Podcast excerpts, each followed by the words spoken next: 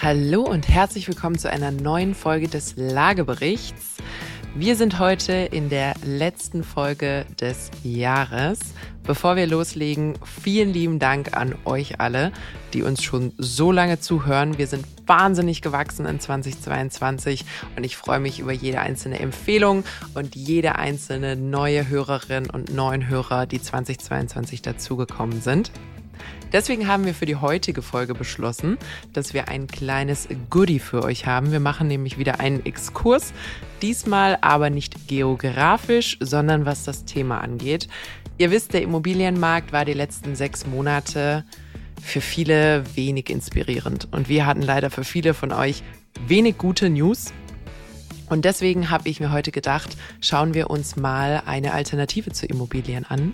Deswegen habe ich heute Philipp Vorn dran eingeladen. Er ist nämlich Kapitalmarktstratege. Und wir unterhalten uns heute mal über alternative Geldanlagen und was ihr machen könnt, falls ihr tatsächlich zu denen gehört, bei denen der Immobilientraum ähm, ein bisschen weiter in die Ferne gerückt ist oder vielleicht für den Moment einfach noch nicht möglich ist. Wie stellt ihr euch am besten auf, um dann in naher Zukunft die besten Chancen zu haben, euch euren Immobilientraum doch noch möglich zu machen? Ich wünsche euch viel Spaß, viel Spaß mit der heutigen Folge und wir sehen uns im nächsten Jahr. Hallo Herr Vondran, willkommen. Ja, sehr gerne, freut mich. Freut mich auch sehr. Ich habe es gerade schon angekündigt. Erzählen Sie doch einfach mal, was machen Sie eigentlich, dass wir uns hier heute beim Lagebericht ausnahmsweise mal nicht über Immobilien unterhalten. Sie sind ja ein außergewöhnlicher Gast bei uns. Ja, das äh, scheint so zu sein. Nein, ich kümmere mich über die Vermögenswerte oder um die Vermögenswerte äh, deutscher und mitteleuropäischer Privat- und institutioneller Anleger was bedeutet das? Ich mache mir Gedanken, wo man Geld und Vermögen so anlegen kann, dass es in fünf oder zehn Jahren zumindest einmal die Inflation schlägt. Äh, besser natürlich, wenn es noch ein bisschen mehr ist. Und das ist eigentlich auch genau der Punkt, äh, warum ich Sie heute eingeladen habe. Äh, Sie waren ja ein bisschen verwundert, als ich mich gemeldet hatte, weil wir ein Immobilienpodcast sind. Und ich hatte ja gesagt, äh, Herr Vorndran, Sie sind mein Aber. und zwar, und das stimmt auch, weil wir haben ja aktuell, das muss man sagen, vor allem für Privatanleger im Immobilienmarkt wenig gute News. Außer es sind sehr, sehr stark also sehr, sehr kapitalstarke Anleger. Das heißt, wenn ich eine hohe Finanzierungssumme gebraucht hätte für mein Investment, dann hat natürlich das ganze Thema Zinsanstieg meine Chancen auf meine Traumimmobilie an der Stelle dezimiert. Und da gibt es, wenn man im Immobilienkontext bleibt, kaum ein Aber, außer dann musst halt was Kleineres kaufen oder dann musst du halt umplanen oder vielleicht doch gucken, dass man irgendwo mehr Eigenkapital herbekommt, weil das ja gerade die beste Absicherung gegen ähm, die hohen Kosten hat, die man bei einer hohen ähm, Finanzierungssumme hat. Deswegen sind sie mein Aber. Das heißt, für alle Leute, die in diesen neuen Marktbedingungen ähm, sich trotzdem ordentlich aufstellen wollen und das Thema Eigenkapital jetzt mal ein bisschen mit Plan anpacken wollen, müssen Geld ja anlegen. Sie haben Inflation gerade angesprochen. Wenn man nichts mit seinem Geld macht, verschwindet es gerade mit irgendwo zwischen 8 und 12 Prozent im Jahr. Ähm, das ist natürlich eine Katastrophe. Der Trend sollte äh, im besten Fall andersrum sein, aber mindestens mal in einem Erhalt dieses Kapitals. Und ich wollte heute mit unserer Folge einfach mal unseren Hörern einen Einblick geben, wie macht man das am besten? Wie stellt man sich ein? Was ist denn eigentlich die Lage auf dem Kapitalmarkt gerade? Und wie kann ich mich da bestenfalls ähm, vorbereiten, sodass meine Sparsummen mal mindestens erhalten, im besten Fall sich aber äh, vermehren, sodass ich dann in einer guten Situation vielleicht auch für ein zukünftiges Immobilieninvestment bin. Ja, ich glaube, der Nachsatz war extrem wichtig, äh, weil ich bin, obwohl äh, beruflich äh, praktisch ausschließlich mit äh, liquiden also täglich handelbaren Anlageklassen beschäftigt, ein irrsinniger Befürworter der eigenen vier Wände. Äh, und äh, man sollte sich wirklich gut überlegen, äh, ob die Entwicklung auf dem Hypothekenmarkt so eine Herausforderung für einen persönlich darstellt, dass man die sinnvolle Idee, sich die eigenen vier Wände zuzulegen, wirklich zur Seite legt. Ähm, ich komme aus äh, einem Entwicklungskreis, der sehr zurückhaltend ist beim zweiten, dritten und vierten Zinshaus äh, und auch dem Investment äh, in klassische deutsche Immobilienfonds, weil die äh, sehr wenig mit äh, Wohnimmobilien zu tun haben, weil die inzwischen auch sehr illiquide sind. Äh, aber als Aufbau jedes Privatvermögens gehört für mich die idealerweise selbstgenutzte Wohnimmobilie ganz eindeutig dazu, weil es am Ende des Tages langfristig ein sehr guter Inflationsschutz ist, äh, der auch noch zumindest bis heute steuerlich privilegiert ist. Äh, eine Immobilie, in der ich selbst einziehe, ist, das wissen Sie genauso gut wie viele Ihrer Hörerinnen und Hörer, nach einem Jahr steuerfrei. Äh, was den Kapitalzuwachs angeht, das bekommen Sie äh, weder bei Aktien noch bei Anleihen jemals. Und das ist natürlich schon ein Renditevorsprung, äh, den es nicht zu ignorieren gilt. Aber, und jetzt kommt das Aber, äh, wenn wir einmal so tun, als ob das nicht möglich ist, als ob Ihre Hörerinnen und Hörer äh, jetzt einfach äh, nicht in der Lage sein werden, auch die nächsten zwei, drei oder vier Jahre äh, die eigene Immobilie zu stemmen, äh, dann muss ich mir natürlich überlegen, wie kann ich mit Alternativen eine ähnliche äh, Vermögenssicherung und Steigerung betreiben, wie das mit einer guten Immobilie, mit einer guten Wohnimmobilie der Fall ist. Und am Ende des Tages kommt man dann zu der Lösung, dass ich in Produktivgüter investieren muss, ähnlich wie eine Immobilie. Äh, und das sind am Ende des Tages primär gute Unternehmen. Definieren Sie gute Unternehmen. Ich frage, weil, also ich habe mich, ähm, übrigens an der Stelle Lob an Sie, ich habe mich äh, vor dieser Folge ein bisschen in meinem privaten Umfeld umgehört, um einfach zu sagen, hey, wenn ihr jetzt gerade quasi einen Profi vor euch sitzen hättet, was würdet ihr denn fragen? Die Inter das Interesse an dieser Folge war sehr viel höher als an unseren normalen Folgen. Das war aber, das war aber eine Frage, die auf jeden Fall aufkam, nämlich so ein bisschen in Anlehnung an äh, den scheinbar abflauenden äh, Hype für Tech-Aktien, die, die ja recht wenig, ich sag mal böse, Substanz hatten, die dem Aktienwert gegenübersteht. Ist es jetzt wirklich, also ist sie jetzt wieder die Zeit, sich an konservativere Unternehmen zu orientieren, also die wirklich was machen, wo Fabriken dahinter sind, wo, wo echte materielle Dinge dahinter sind, vielleicht auch wieder Dividende statt Wertzuwachs. Ähm, wie, wie würden Sie gute Aktien oder gute Unternehmen an der Stelle ja, definieren? Das ist eine, eine, sehr wichtige Frage. Gut hat überhaupt nichts mit dem äh, regionalen Standort zu tun und gut hat nichts mit der Branche zu tun. Das ist sehr spannend, weil äh, viele Investoren äh, betreiben Anlageentscheidungen primär regional. Also ich kaufe einen europäischen Aktienfonds oder einen amerikanischen oder einen Emerging Market äh, oder äh, basierend auf Branchen. Ich gehe in Robotics, ich gehe in äh, Immobilienaktien, äh, ich kaufe mir Tech-Werte.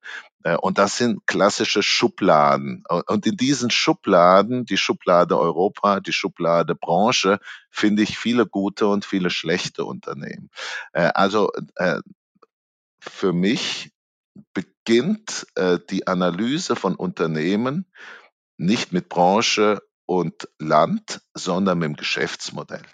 Ist das ein Geschäftsmodell, das in der Vergangenheit, heute und, und das ist das Allerwichtigste, auch in der Zukunft in der Lage sein wird, Güter oder Dienstleistungen herzustellen, die knapp äh, und von den Verbrauchern hoch bewertet werden, äh, weil das ist die Notwendigkeit, dass ich in Zukunft auch eine Gewinnmarge erzielen kann. Äh, gute Unternehmen haben äh, eine Geschäftsleitung, die mehr oder weniger Interessenidentität mit ihren Eigentümern darstellt, die genau wissen, meine Eigentümer sind nur dann zufrieden, wenn Sie auch in 20 oder 30 Jahren mit diesem Unternehmen noch ordentliche Erträge erwirtschaften können. Das ist dann in der Regel auch eine nachhaltige Geschäftspolitik. Äh, und äh, gute Unternehmen zeichnen sich auch dadurch auf, dass sie nicht anfällig sind für die Entscheidung irgendwelcher politischer ähm, Verantwortungsträger. Das bedeutet, wenn ich global aufgestellt bin, bin ich viel weniger anfällig dafür, äh, dass eine Regierung sagt, dein Geschäftsmodell machen wir morgen, aus welchem Grund auch immer tot. Äh, ich denke da an die RWE, an die E.ON äh, nach der Entscheidung in Deutschland, aus der Kernkraft auszusteigen. Und da geht es überhaupt nicht, ob diese Entscheidung richtig oder falsch ist. aber eine politische Entscheidung und ein Geschäftsmodell, das am Tag vorher noch äh, wunderbar auszuschauen äh, schien, äh, ist tot. Äh, und das sind sie natürlich beim globalen Unternehmen, äh, das sehr viele einzelne Standorte hat äh, und das sehr viele einzelne Entscheidungen bräuchte in die gleiche Richtung, um sie umzuwerfen. Da sind sie bei einem globalen Unternehmer viel besser abgeschirmt. Okay. Es gibt ja aber auch Unternehmen, also Sie haben gerade die Energieunternehmen angesprochen, ähm, die ja zu gleicher, eigentlich fast zu gleicher Zeit ein sehr profitables Unternehmen sein können, aber eben doch, ich sag mal, politischen Entscheidungen ein bisschen mehr ausgeliefert als andere. Ähnliches haben wir jetzt gerade auch in der Halbleiterindustrie, wo man zum Beispiel in ähm, Taiwan wahnsinnig äh, hohe Anteile, ich glaube knapp die Hälfte der Chips wird in Taiwan gefertigt. Da gibt es gerade Spannungen mit China. Das heißt, manchmal muss man da auch einfach abwägen äh, wie sehr man bereit ist, äh, äh, auf Risiko zu gehen, weil natürlich Industrien, die ähm, wie nennt man das am besten, äh, vielleicht strategisch relevant sind, sind natürlich enorm, enorm vielversprechend auch als Anleger. Aber da ist natürlich auch das Risiko höher, dass da die Politik äh, irgendwann auch mal die Hände drin hat. Ja, das ist völlig richtig. Sie haben Risiken. Dafür werden Sie hoffentlich auch durch eine Risikoprämie entlöhnt. Äh, aber anders als im Immobilienmarkt kaufen Sie sich ja nicht ein Haus oder eine Wohnung oder einen Mietsblock, äh, sondern Sie haben ein Portfolio von 30, 35 oder 40 Unternehmen. Äh, und durch die Zusammenstellung verschiedener Geschäftsmodelle, da sind vielleicht ganz langweilige mit dabei, wie ein äh, Getränkeproduzent auf der einen Seite oder ein globaler Nahrungsmittelkonzern äh, und dann welche, wo Sie sagen, da ist Wachstumsdynamik vorhanden, die Sie logischerweise sehr stark im Bereich der Technologie äh, finden oder auch in alternativen Energien suchen können. Und die Kombination der Geschäftsmodelle und der Risikoprofile und der Risikoprämien äh, die führt dann dazu, dass sie über die Zeit äh, den Einfluss einzelner Risiken, wie äh, diejenigen, die Sie gerade eben geschildert haben, äh, relativ schön wegbügeln können. Äh, sie werden immer wieder Phasen haben, in denen Sie trotz einer äh, guten Diversifikation, also Verteilung Ihres Vermögens in unterschiedlichen Unternehmen, äh, auch mal äh, 10 oder 15 äh, Prozent äh, Verlust von der Spitze weg haben. In dem Jahr beispielsweise oder auch im Jahr 2020, äh, als man das Gefühl hat, die Welt geht oder ging unter.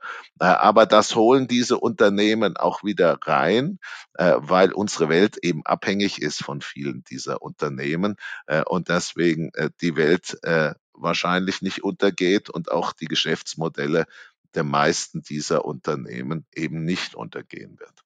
Das heißt, Sie wären, Sie wären auch eher Vertreter der Taktik, äh, investier schlau und dann lass die Finger von deinem Portfolio, was irgendwelches Kaufen, Verkaufen, Kaufen, Verkaufen angeht.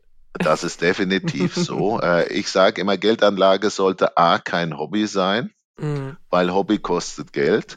Äh, und B, es ist wichtig, sich mal ein oder zwei Wochen Gedanken zu machen, über das Anlageziel, äh, über die Verweildauer meines Vermögens in der zu wählenden Kapitalanlage, dann daraus ein sinnvolles äh, Portfolio, also eine sinnvolle Vermögensverteilung herauszuarbeiten, idealerweise mit einer Beraterin oder einem Berater, der davon was versteht und dann 20 Jahre die Finger äh, davon zu lassen, äh, weil dann kann man den Effekt des Zinseszinses und den Effekt der Qualität dieser Unternehmen wirklich ausnützen.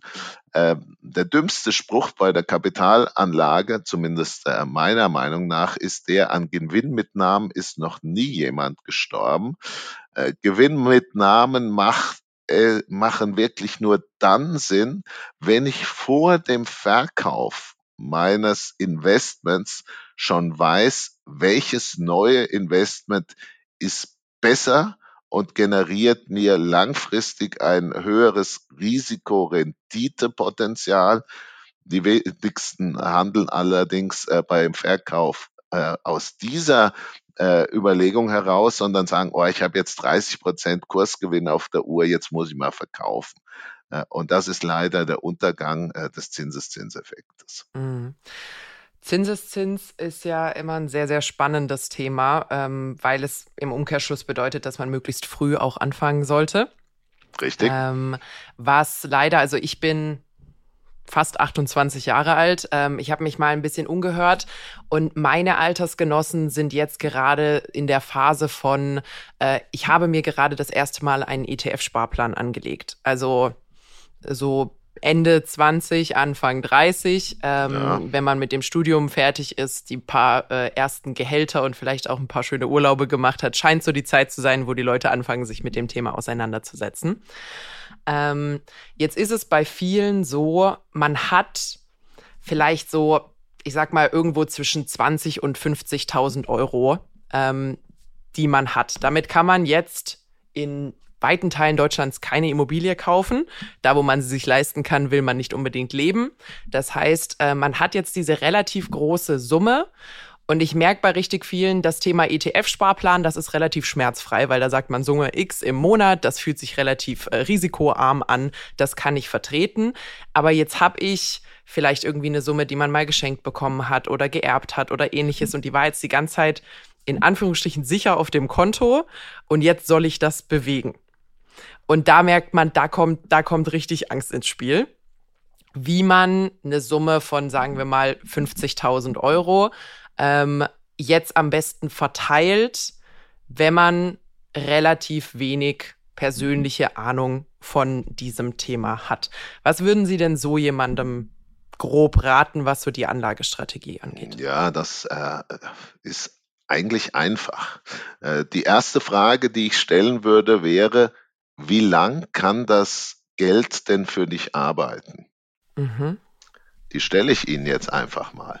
Sagen wir mal mindestens zehn Jahre. Ich habe es die letzten fünf okay, nicht angefasst, gut, dann kann es auch zehn liegen bleiben. Das ist genau die Antwort, auf die ich gehofft habe. Dann machen wir für dich einen Sparplan, auch für diese 50.000. Äh, und zwar teilen wir die 50.000, damit es mathematisch einfach ist, durch fünf. Mhm.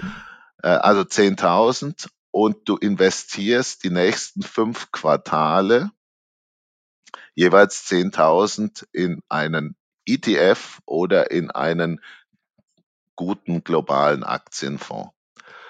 Äh, und fertig ist die Laube. Äh, damit ist die Sorge, zum völlig falschen Zeitpunkt einzusteigen, etwas gestreckt.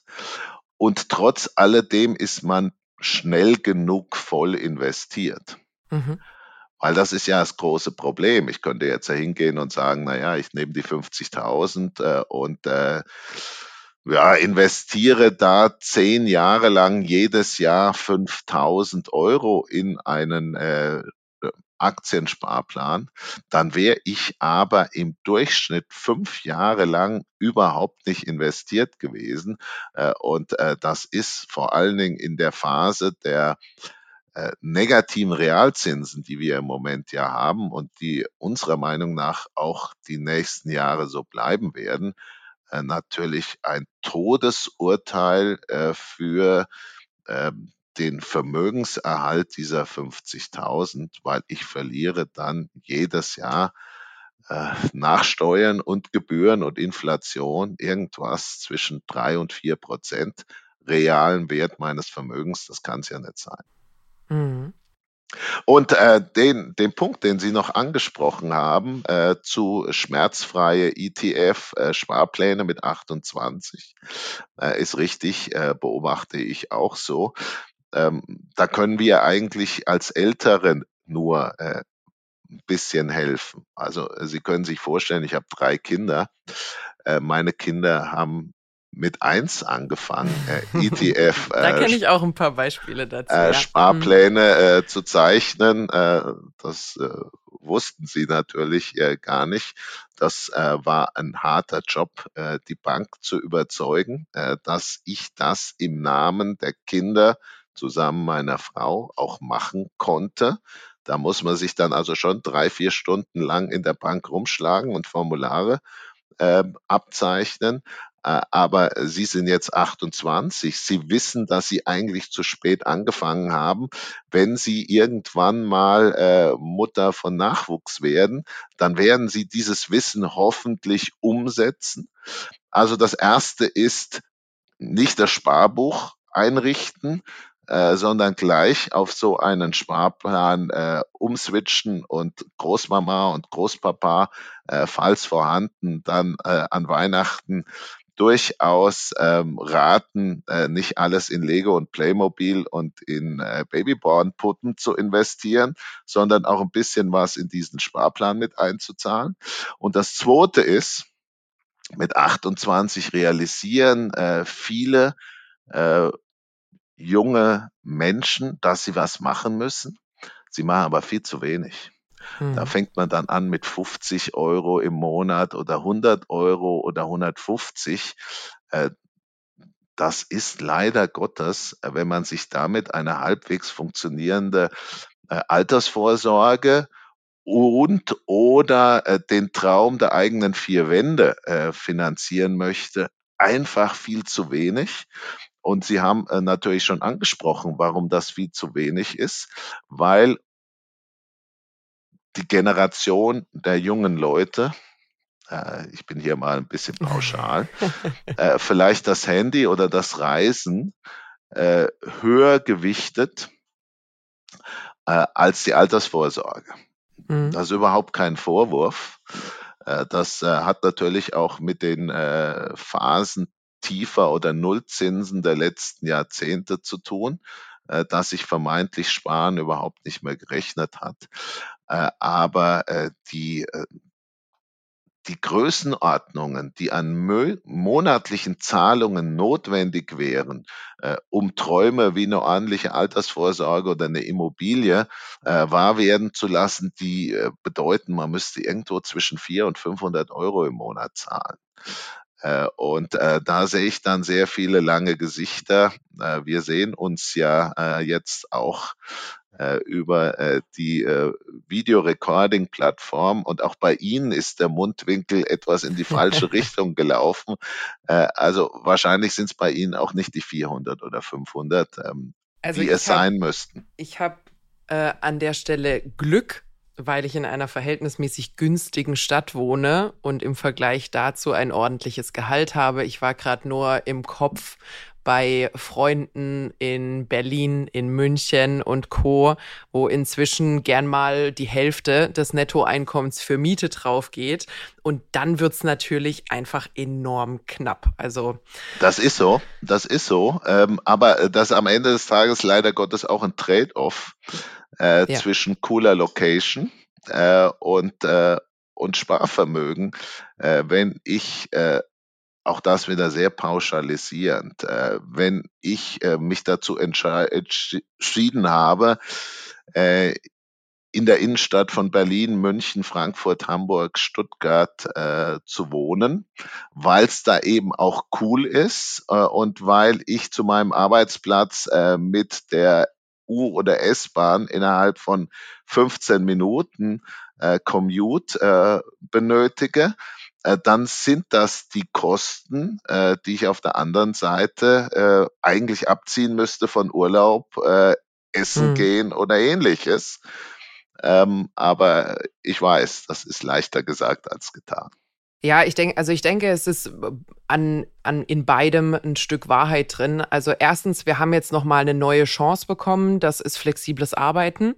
Ähm, das heißt, wenn man den Job in Berlin hat, aber nur noch einmal die Woche oder einmal in zwei Wochen oder vielleicht gar nicht mehr fest dort sein muss, dann sollte man sich schon gut überlegen, weil dann ist es wirklich eine Lifestyle-Entscheidung. Da haben Sie 100 Prozent recht. Ähm, ob man sich wirklich die Kosten der Großstadt leisten kann und ich glaube, ähm, und da gebe ich Ihnen grundsätzlich auch recht, auch wenn wir da jetzt noch ein bisschen pauschal sind, ich glaube, das Thema Sparen sollte nach den Grundfixkosten, die man für den Lebenserhalt hat, die zweite Position im Finanzplan sein. Und ich glaube, bei vielen ist es halt eher so Position 4, 5 aktuell. Und dann ist natürlich, wenn die ersten vier Positionen relativ umfangreich sind, wird es einfach ein bisschen schwierig, den Sparplan da noch ausreichend zu bedienen. Ja, das ist, da haben Sie völlig recht. Ähm, wie gesagt, das ist immer einfacher gesagt als getan. Ich war ja auch mal jung. Das war inzwischen schon ein paar Jahre her. Äh, aber sie verwendeten den Begriff Finanzplan äh, als etwas sehr selbst, äh, Selbstverständliches. Ich befürchte, ein Finanzplan ist für viele Menschen nicht so selbstverständlich, wie es Sie gerade eben ausgesprochen haben. Bestimmt bestimmt. Ich glaube auch, das wäre jetzt nämlich meine Folgefrage gewesen. Also ich glaube, wir als junge Generation, da würde ich jetzt mal alle so unter 35 nehmen, äh, sind relativ unterberaten im Vergleich zu unseren Eltern, was das ganze Thema Sparen, Bank, vielleicht auch Versicherung und all diese Dinge, die da noch so als Hygienefaktoren dazukommen, dazugehört. Ähm, wie erkennt man denn, Sie haben es nämlich vorhin gesagt, es wäre hilfreich, wenn man einen Berater hat, der Ahnung hat oder eine Beraterin, die Ahnung hat. Wie erkenne ich denn einen Berater, der Ahnung hat im Vergleich zu anderen? Weil das Thema Vermögensverwaltung, muss man sagen, ist zum einen natürlich höchst persönlich für mich, also hoch heikel, jemandem mein Geld anzuvertrauen. Auf der anderen Seite natürlich auch etwas, was historisch hier und da gern mal in Verruf geraten ist. Das heißt, da muss man schon gut aufpassen, wen man sich da nimmt. Was wären dann so Ihre ihre, ihr Rat, ähm, um da an jemand möglichst Seriösen zu geraten? Ja, äh, das ist ein extrem spannender Punkt. Wenn ich, ich mache ja viele Vorträge äh, in Mitteleuropa und äh, das sind dann in der Regel auch die Kunden vor Ort. Und die Kunden, die vor Ort sind, die haben da meistens einen Altersdurchschnitt von 65. Mhm. Das sind eben die mit der Kohle. Äh, und ich sage dann immer äh, den zuständigen Verantwortlichen äh, vom äh, Veranstalter, Menschenskinder, warum habt ihr denn die Kinder dieser Kunden mhm. nicht eingeladen. Und Enkel wahrscheinlich sogar, ja. Oh ja, ja und Enkel, ja. Äh, weil das sind eure potenziellen zukünftigen Kunden und wenn ihr das nicht früh genug macht, äh, dann äh, wissen die nicht, dass ihre Eltern oder Großeltern offensichtlich wirklich ganz gute Berater und Beraterinnen hatten. Mhm. Äh, es ist also in der Regel nicht das Dümmste, mal Eltern und Großeltern anzusprechen, ähm, wie macht ihr das denn eigentlich? Habt ihr da äh, Menschen, denen ihr vertraut? Äh, und sehr oft haben die, äh, die haben eben ein paar äh, Jährchen mehr Lebenserfahrung, äh, schon die schlechten Erfahrungen gemacht, äh, die die Jungen sich äh, sparen können. Das ist das Erste. Das Zweite ist, ähm, Sie haben vorhin einen ETF angesprochen. Äh, das ist eigentlich das Investment mit dem geringsten Risiko, mhm. äh, weil ich weiß, äh, ich habe ein extrem breit diversifiziertes Portfolio. Das ist schon mal gut. Ich äh, äh vermindere die Einzelrisiken und es ist äh, kosteneffizient. Ähm, ETF kostet relativ wenig. Äh, daran verdient man auch nicht viel. Äh, folglich tummeln sich in der Regel da nicht die ähm, Berater und Beraterinnen, die primär auf Provision aus sind. Äh, je komplexer etwas wird, äh, desto wahrscheinlicher ist, äh, dass ein paar ähm, Viehkaskaden äh, mit äh, eingebaut sind, äh, die am Ende des Tages den Kunden nicht unbedingt glücklich machen. Mhm. Äh, man erkennt ein, äh, eine gute Beraterin oder Berater sicher auch daran, dass sie äh, mit ihrem Erfolg gewinnen oder verlieren. Mhm. Äh, wenn Sie äh, ein Produkt kaufen, äh, wo am Anfang Ihnen 10% Beratungskommission äh, abgezogen werden äh, und Sie dann äh, von Berater und Beraterinnen nie mehr etwas hören, äh, dann ist das äh, sehr asymmetrische Risikoverteilung. Ja. Äh, wenn Sie wissen, äh, am Ende Ihres Investments erhält äh, Berater und Beraterin eine äh, Erfolgsbeteiligung, und zwar wenn Ihre Ziele erreicht werden, hm. dann ist die Wahrscheinlichkeit doch um einiges höher, dass Sie sich am Anfang gute Gedanken machen, wie stelle ich sicher, dass meine Kunden äh, in Zukunft wirklich einen ordentlichen Vermögenszuwachs haben, äh, weil wenn Sie das haben, dann habe ich da auch noch mal was davon. Und idealerweise äh, ist Berater und Beraterin nicht 25 Jahre alt, weil ihnen schlicht und einfach äh, die Erfahrung über unterschiedliche Wirtschafts- und Kapitalmarktzyklen fehlt. Mhm. Äh, wenn ich drei oder vier Jahre etwas mache, egal ob ich jetzt der brillanteste Kopf bin oder nicht, mir fehlt eben Erfahrung, wie reagieren Kapitalmärkte, wie reagieren Immobilienmärkte, wie reagieren Menschen, Kunden in Stresssituationen. Diese Erfahrung muss ich erst sammeln äh, und dann wird man auch ein bisschen ruhiger äh, mit dem Alter ähm, und hat dann vielleicht auch die Möglichkeit, mit guten Argumenten äh, Kunden und Kundinnen bei der Stange zu halten, wenn es mal ernst wird. Äh, und das sind genau die Phasen dann, wo es sich äh, entscheidet, ob ich langfristig erfolgreich bin oder nicht. Derjenige, der dann beim ersten Windchen äh, sagt, okay, das war nichts für mich, mache ich nie mehr wieder, der wird den Zinseszins nie einkassieren. Mhm. Der, der mit guten Gründen äh, sagt, okay, ich weiß, jetzt habe ich mal äh, auf dem Buch äh, Geld verloren, aber das hole ich wieder rein, weil ich ins richtige Zielinvestment mich positioniert habe äh, der wird dann auch nach 20, 30 Jahren sagen, okay, äh, jetzt kann ich vorzeitig in Rente gehen oder mir äh, meine Wunschimmobilie zulegen. Mhm. Spannend. Nee, aber haben Sie vollkommen recht. Wir haben ähnliches mit äh, Baufinanzierungsberatern und Maklern in der Branche jetzt gerade. Wenn man natürlich ausgelernt hat in den letzten fünf Jahren, ähm, dann weiß man gar nicht so richtig, was ist denn so eine komplette Risikobewertung, wirklich rauf, runter für eine Baufinanzierung. Das hat man so einfach noch nicht durch. Als Makler vielleicht auch mal, was heißt es denn, richtig auf Käufersuche zu gehen? Ja. Wie verkaufe ich eine Immobilie, wenn nicht so hohes Interesse daran besteht?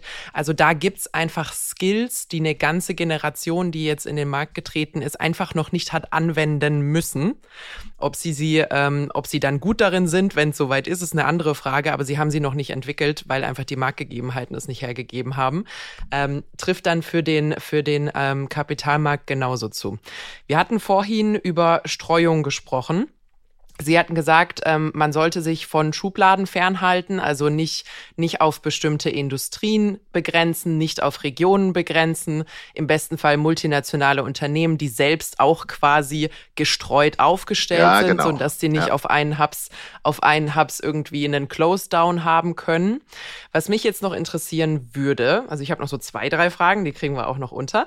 Ähm, wir haben ja jetzt in den letzten paar Jahren einige Ereignisse auf globaler Ebene gehabt, die man als schwarze Schwäne oder unvorhersehbar hätte einordnen können. Also die Pandemie, dass irgendwann eine Pandemie kommt, wussten viele Wissenschaftler, wie sie aussehen würde, wusste man nicht wirklich. Dass es Spannungen zwischen Russland und der Ukraine gibt, wusste man, wie die sich dann letztendlich äußern würden, ähm, hat man so auch nicht unbedingt sicher sagen können. Ähm, in Anbetracht dessen, dass sowohl Pandemie als auch Klima- äh, oder Umweltkatastrophen, sagen wir mal, oder auch ähm, Pandemien, Kriege, Konflikte, wir haben vorhin kurz über Taiwan gesprochen, sich in naher Zukunft nach aktueller Tendenz eher häufen werden als seltener werden. Würden Sie sagen, man muss irgendwas verändern an seiner Anlagestrategie, um noch risikoaverser zu werden? Oder ist so eine Anlagestrategie mit den Streuungen, die ich gerade beschrieben habe, eigentlich schon so das Maximum, was man rausholen kann, um gegen möglichst viele Risiken abgesichert zu sein? Ich tue mir ein bisschen schwer mit der immer wieder, und das kein neues Phänomen, ähm, ausgeführten Analyse, dass es immer riskanter wird mhm. äh, und die Risiken, geopolitischen, klimatischen, sonstigen Risiken einfach viel größer sind äh, als die, die wir vor 40, 80 mhm. oder 100 Jahren hatten. Ich sage Ihnen, äh, wenn Sie im Zweiten Weltkrieg gelebt haben, äh, hatten Sie das Gefühl, äh, die Risiken sind un kalkulierbar gigantisch und äh, wahrscheinlich waren sie zumindest in vielen Regionen auch deutlich höher als das, was wir im Moment haben. Zumindest die akuten Risiken. Trotz alledem äh, haben Unternehmen, gute Unternehmen äh, in dieser Phase nicht nur Menschen beschäftigt und in Lohn und Brot gehalten, äh, sondern auch ähm, Investoren mit Ertrag und Dividende äh, belohnt. Äh, gute Unternehmen haben exakt gelernt, mit andauernden Risiken umzugehen, äh, die zu managen. Äh, die Risiken sind da und sie müssen sie einfach versuchen, gut zu managen. Manchmal ist das Risiko auf der Absatzseite, weil ihnen ein kompletter Markt wegbricht. Stellen Sie sich vor, äh, Xi Jinping ähm, überfällt morgen Taiwan. Äh, dann hat VW und BMW ein, ein, Absatzproblem. Sie haben wahrscheinlich auch ein Zulieferproblem, äh, aber sie haben primär mal ein Absatzproblem. Ähm, das muss ich dann managen. Äh, ich, mhm. ich muss ein fähiges Management äh, im Unternehmen sitzen haben, die sagen, okay, das ist Mist. Äh, aber wir müssen jetzt eine Lösung für diesen Mist finden. Äh, genauso äh, wie diejenigen, die sagen, oh, jetzt kriege ich auf Taiwan keine Superchips mehr. Gibt es noch Alternativen? Oder muss ich schon in meiner Analyse heute das Risiko mit kalkulieren, dass morgen aus Taiwan die Chips nicht mehr kommen? und dass Foxconn mir dann die Apples nicht mehr in China zusammenbaut. Dafür haben sie ein Management. Das sollte genau solche Risikoanalysen machen. Jedes gute Unternehmen setzt sich mindestens einmal äh, im Jahr dezidiert hin und fragt sich, was sind äh, graue oder schwarze Schwäne, die mein Geschäftsmodell attackieren können.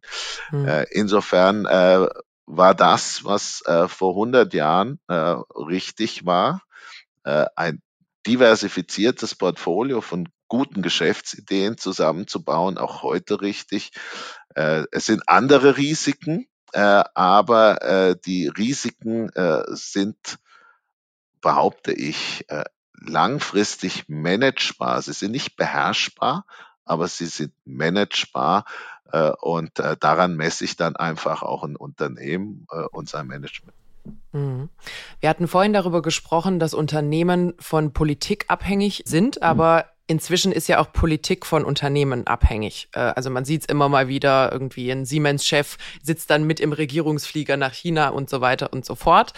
Ähm, Jetzt haben wir, also wir haben es in der Pandemie gesehen, wer grundsätzlich in den Branchen ist, wusste es auch schon vorher, dass wir natürlich über die enorme Globalisierung, auch gerade wir hier in Deutschland, uns ein bisschen mehr Risiken ausgeliefert haben, was auch Grundversorgung angeht. Wir haben es gesehen, was Medikamente angeht, wir haben es gesehen, was Masken anging ähm, und so weiter und so fort. Und wir sehen in den USA zum Beispiel, Joe Biden betreibt jetzt zunehmend eine, ich sag mal, Reamerikanisierung ähm, von unterschiedlichen äh, Produktionen, die einfach wieder nach Hause geholt werden sollen.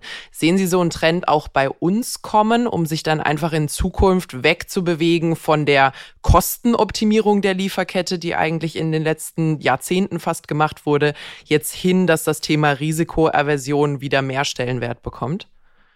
Ja, äh, sehe ich. Und unser Geschäftsmodell in Deutschland ist natürlich am stärksten angriff, angreifbar, äh, was diesen Trend angeht, äh, weil das deutsche Geschäftsmodell funktioniert nur in einer wirklich offenen globalen Welt. Mhm. Und das, was Sie gerade eben angesprochen haben, ist völlig richtig, aus verschiedensten Gründen vom politischen Interesse äh, bis zur äh, Verfügbarkeit betreiben wir ja eine Reglobalisierung. Äh, mhm. Die, die, die Globalisierung, die nach der Öffnung des eisernen Vorhangs in voller Brutalität gewirkt hat. Und ich bewerte das jetzt einfach nicht moralisch, sondern einfach nur mal auf der Kostenseite. ähm, die rollen wir zurück. Und damit rollen wir natürlich Skaleneffekte und Geschäftsmodelle zurück. Äh, mhm. Moralisch war es wahrscheinlich kein guter Zug, äh, Schalentiere in Tunesien schälen zu lassen, die wir in der Nordsee äh, gefangen haben und dann wieder äh, in Deutschland auf die Teller zu bringen. Äh, moralisch war es wahrscheinlich genauso wenig eine gute Idee, äh, in irgendwelchen dunklen Kammern in Bangladesch T-Shirts nähen zu lassen, aber billig waren sie. Mhm. und die haben dazu geführt, dass unsere Inflation äh, extrem tief war. Und jetzt rollen wir das zurück, weil wir äh, erkennen, das war jetzt ein, nicht klug, äh, das war ein Risiko, äh, das war moralisch und nachhaltig äh, absolut äh, unakzeptabel. Das bedeutet, all diese Skaleneffekte fahren wir zurück und die erste Auswirkung wird sein, äh, dass alles teurer wird. Äh, Teile davon äh, akzeptieren wir. Äh, das ist gut äh, und ich gehe zu meinem lokalen Bauern äh, und ich habe meine Wollsocken hier um die Ecke beim Schäfer äh, und seiner Frau äh, bestellt. Ähm, da ist so ein bisschen auch noch ein, eine Story drumherum, aber die Wollsocken sind natürlich teurer, äh, wenn die hier aus der Heide kommen äh, oder wenn irgendwo in Tibet äh, die, die Wolle äh, produziert und verarbeitet wurde. Äh, das wird unsere Konsumpotenziale äh, einschränken.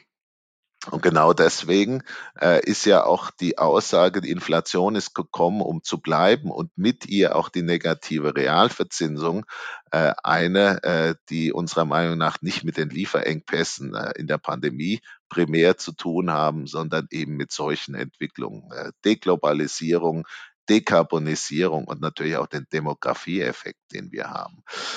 Äh, also ja, es, es wird schwieriger und B, ich habe Ihre Frage vergessen.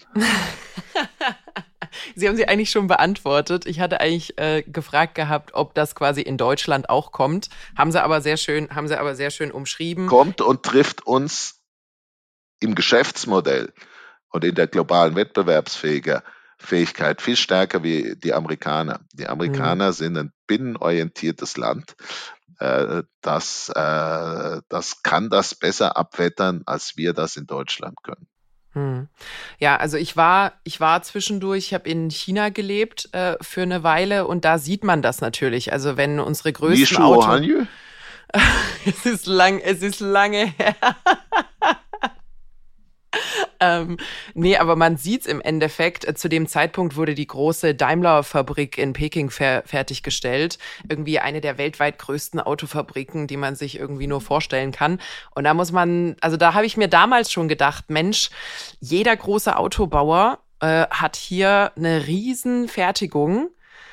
Und China ist schon nicht so sicher für alles. Also gerade jetzt aus Xi Jinping merkt man, wird launischer, äh, wird ich sag mal, totalitärer oder ein bisschen autoritärer als äh, Führer ähm, Tag für Tag, da ist das schon brutal riskant, wenn im Endeffekt China unsere Autos ohne uns bauen könnte, aber andersrum funktioniert's nicht. Also da ähm, wird mir schon wird mir schon ein bisschen mulmig und da ist es, äh, glaube ich, auch wichtig und nötig, ähm, dass solche Trends zurückgesetzt werden. Sie hatten ganz am Anfang ja ja, ja. Äh, ich sehe das exakt so wie Sie. Äh, aber zurücksetzen kann man Trends nur, wenn man Alternativen hat. Mhm. Und stellen Sie sich mal vor, äh, die deutsche Industrie hätte in den letzten 40 Jahren nicht diese Öffnung der Welt für ihre Produkte gehabt, dann würde es mit Deutschland, der deutschen Volkswirtschaft, um einiges schlechter stehen. Und ich befürchte, das, was Sie gerade eben beschrieben haben, wird dazu führen, dass äh, dieser, diese relative Entwicklung uns wirklich in den nächsten zehn Jahren äh, sehr hart treffen wird und viele in Deutschland überhaupt noch nicht äh, gemerkt haben, wie diese Zeitenwende, von denen der Olaf äh, Scholz auch spricht, äh, sie persönlich und nachhaltig treffen wird. Hm. Ja, also. Auch ihre Immobilie möglicherweise. Ach, ja, auch, ja, definitiv. So, ich habe eine letzte Frage, beziehungsweise ich hätte noch eine Zwischenfrage. Ähm, Sie hatten vorhin ganz am Anfang ähm, über gute Unternehmen gesprochen und hatten gemeint, es ist auch ein Zeichen eines guten Unternehmens, wenn es dort ein Management oder sogar eine Eigentümer ähm, Gemeinschaft, äh, wie auch immer die aufgebaut ist, gibt, die an langfristiger positiver Entwicklung interessiert ist. Ähm, ich sage jetzt mal meine persönliche, meine persönliche Beobachtung dessen.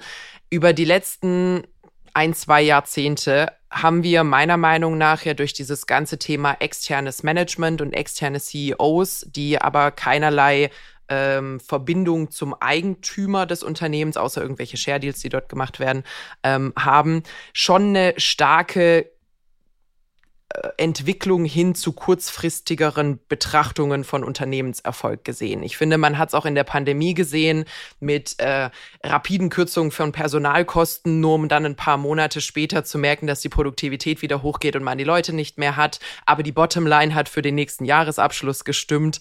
Und ähm, würden Sie sagen, dass auch da mehr Wandel wieder hin muss, vielleicht zu Eigentümer, CEOs, zu langfristige Verantwortung fürs Unternehmen, um da auch wirklich quasi eine Prosperität äh, langfristig hinzubekommen? Naja, das gute Familienunternehmen ist natürlich der Idealzustand. Mhm. Äh, das gute Familienunternehmen wird auch immer nachhaltig agieren, äh, weil es ja auch noch äh, die Enkelkinder oder mhm. Urenkelkinder als CEOs in der Firma sieht. Und man überhaupt nicht kurzfristig denken kann, sowohl im Umgang mit den Arbeitskräften wie mit der Umwelt, wie mit den Kunden, äh, weil dann äh, das Geschäftsmodell äh, für die Urenkelkinder wahrscheinlich überhaupt nicht mehr funktioniert und die Glaubwürdigkeit des Unternehmens.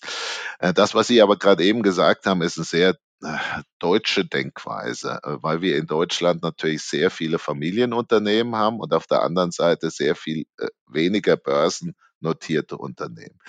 Äh, in den USA ist der Anteil von Familienunternehmen doch deutlich kleiner und es ist selbstverständlich, dass man Familienunternehmen gleich als Aktiengesellschaft äh, aufmacht, um dann irgendwann auch Wachstum äh, über Kapitalerhöhung und ähnliches zu generieren. Und da haben Sie das Phänomen des externen Managers eigentlich seit 100 Jahren äh, als äh, bedeutender Teil äh, des Unternehmertums. Es ist aber richtig, dass wir als Eigentümer der Unternehmen, auch wenn wir nur einfache Kleinaktionäre, mhm. wie das ja in Deutschland so abwertend heißt, sind, äh, dass wir uns schon Mühe machen können zu hinterfragen, äh, wie agiert das Management? Agiert das wirklich äh, in meinem Sinne? Ist das, hat das Anreizsysteme? Äh, dass es in meinem Sinne denkt, ich sage immer, das beste Anreizsystem wäre, äh, wenn das Management sein Gehalt mit Aktien des Unternehmens erst in 20 Jahren ausgezahlt bekäme. Mhm. äh, weil äh, da müssten sie sich 20 Jahre lang äh, Sorgen machen, dass ihre Kurzfristentscheidung aus dem Jahr 2021 äh, sie 2035 einholt äh, mhm. und sie schon allein deswegen anders an die Kurzfristentscheidung reingehen würde. Äh, das äh, wäre sicher etwas, was ich äh, fördern würde, wenn notwendig auch über einen Regulator. Sehr gut. So, jetzt sind wir aber tatsächlich bei meiner letzten Frage angekommen. Wir haben jetzt viel auch über Herausforderungen gesprochen, die wir auf globaler Ebene haben. Das ganze Thema irgendwie Klima und Co. haben wir noch gar nicht wirklich angesprochen. Aber ich glaube, wir sind uns einig, dass da einiges an Problemen auf uns zukommt, die Lösungen benötigen. Äh, das wenn Lösungen legen wir mal als, als gesetzt an. Äh, genau. Lösungen können bei dem Thema aber durchaus auch privatwirtschaftliche sein. Äh, das kommt mir in der, in der deutschen äh, politischen äh, Denkwelt eher etwas kurz. Ja, würde ich, würde ich zustimmen. Haben wir jetzt gerade auch in der Baubranche, wo man die Tendenz sehr schnell sieht, dass man sagt, alles ist teuer geworden und die Preise fallen, wir brauchen staatliche Förderung. Ja, ja, das ist da, da würde man sich ab und an ein bisschen mehr Unternehmergeist wünschen, ähm, weil man bietet auch nicht freiwillig an, mehr Steuern zu zahlen, wenn es wirtschaftlich gerade sehr günstig läuft. Genau, genau. Dementsprechend. Gut. Ähm, was ich aber meinte, ist, wir haben grundsätzlich eine Menge Herausforderungen, die Lösungen benötigen und Lösungen sind immer Chancen für, für Unternehmen vor allem. Ähm, wir hatten irgendwie Anfang der 2000er hatte man das Thema, wir müssen uns vernetzen und das Folgeproblem daraus war, die vernetzten Informationen müssen sortiert werden und dann kommt ein Google und die Menschen wollen sich, wollen sich dann auch noch privat vernetzen und so weiter und so fort. Was würden Sie sagen, sind jetzt so die Zukunftstechnologien, ohne da zu sehr ins, ins Detail zu gehen, die uns da erwarten? Weil man hört jetzt viel Wasserstoff, Batterietechnik, Biofuels, äh, Green Energy, Medizintechnik wird wahrscheinlich ein großes Thema sein, äh, wenn, wenn man sich die Demografie anguckt. Wie wie sehen Sie das und wie würden Sie vielleicht auch ähm, Privatanlegern raten, solche Chancen zu bewerten? Weil da ja immer mal wieder irgendwo ein Unternehmen gehypt wird, wo man sagt, das wird der Shootingstar für Wasserstoff. Wenn du jetzt schnell einsteigst, bist du der, der 2004 Mark Zuckerberg 1000 Dollar gegeben hat ich der Falsche, um diese äh, Frage zu beantworten. Äh, mir fehlt die intellektuelle Arroganz, mhm. äh, um, äh, um zu sagen, ich weiß heute, ob Wasserstoff besser funktioniert äh, als äh, Strom, als Kern, Energie für unsere Mobilität beispielsweise. Äh, mir fehlt auch die Arroganz zu sagen, Kernenergie wird nicht wieder zurückkommen. Äh, mhm. Ich würde mal sagen, in anderen Ländern ist, wird das ganz anders gesehen wie in Deutschland. Äh, ich muss mir Gedanken machen, wo ich Defizite sehe. Ich sehe Defizite in äh, der Demografie. Mhm. In Deutschland fehlen uns die Arbeitskräfte. Äh, und das wird in den nächsten zehn Jahren dramatisch äh, mehr. Äh, ich sehe Defizite in, in Themen wie zum Beispiel Pflege. Mhm. Die ganzen Babyboomer, nicht nur in Deutschland, gehen in Rente, werden älter. Wer pflegt die alle? Weil der Familienverbund ist nicht mehr so vorhanden wie ja. vor 50 oder 60 Jahren. Ich sehe Defizite in all den Bereichen der Klimaveränderung. Ähm, das muss alles schneller und effizienter gehen und die Genehmigungsverfahren sind Defizite, äh, die müssen sich bewegen. Äh, ich sehe große Trends wie die Blockchain, äh, die meiner Meinung nach jenseits des Kryptogeldes sehr viel Veränderungen auslösen wird. Ich sehe, dass immer mehr Menschen auf diesem Planet sind. Die müssen ernährt werden, die müssen beschäftigt werden, deren Müll äh, muss absorbiert werden. Äh, da gibt es so viele Technologien, äh, ähm, Neuerungen, ähm,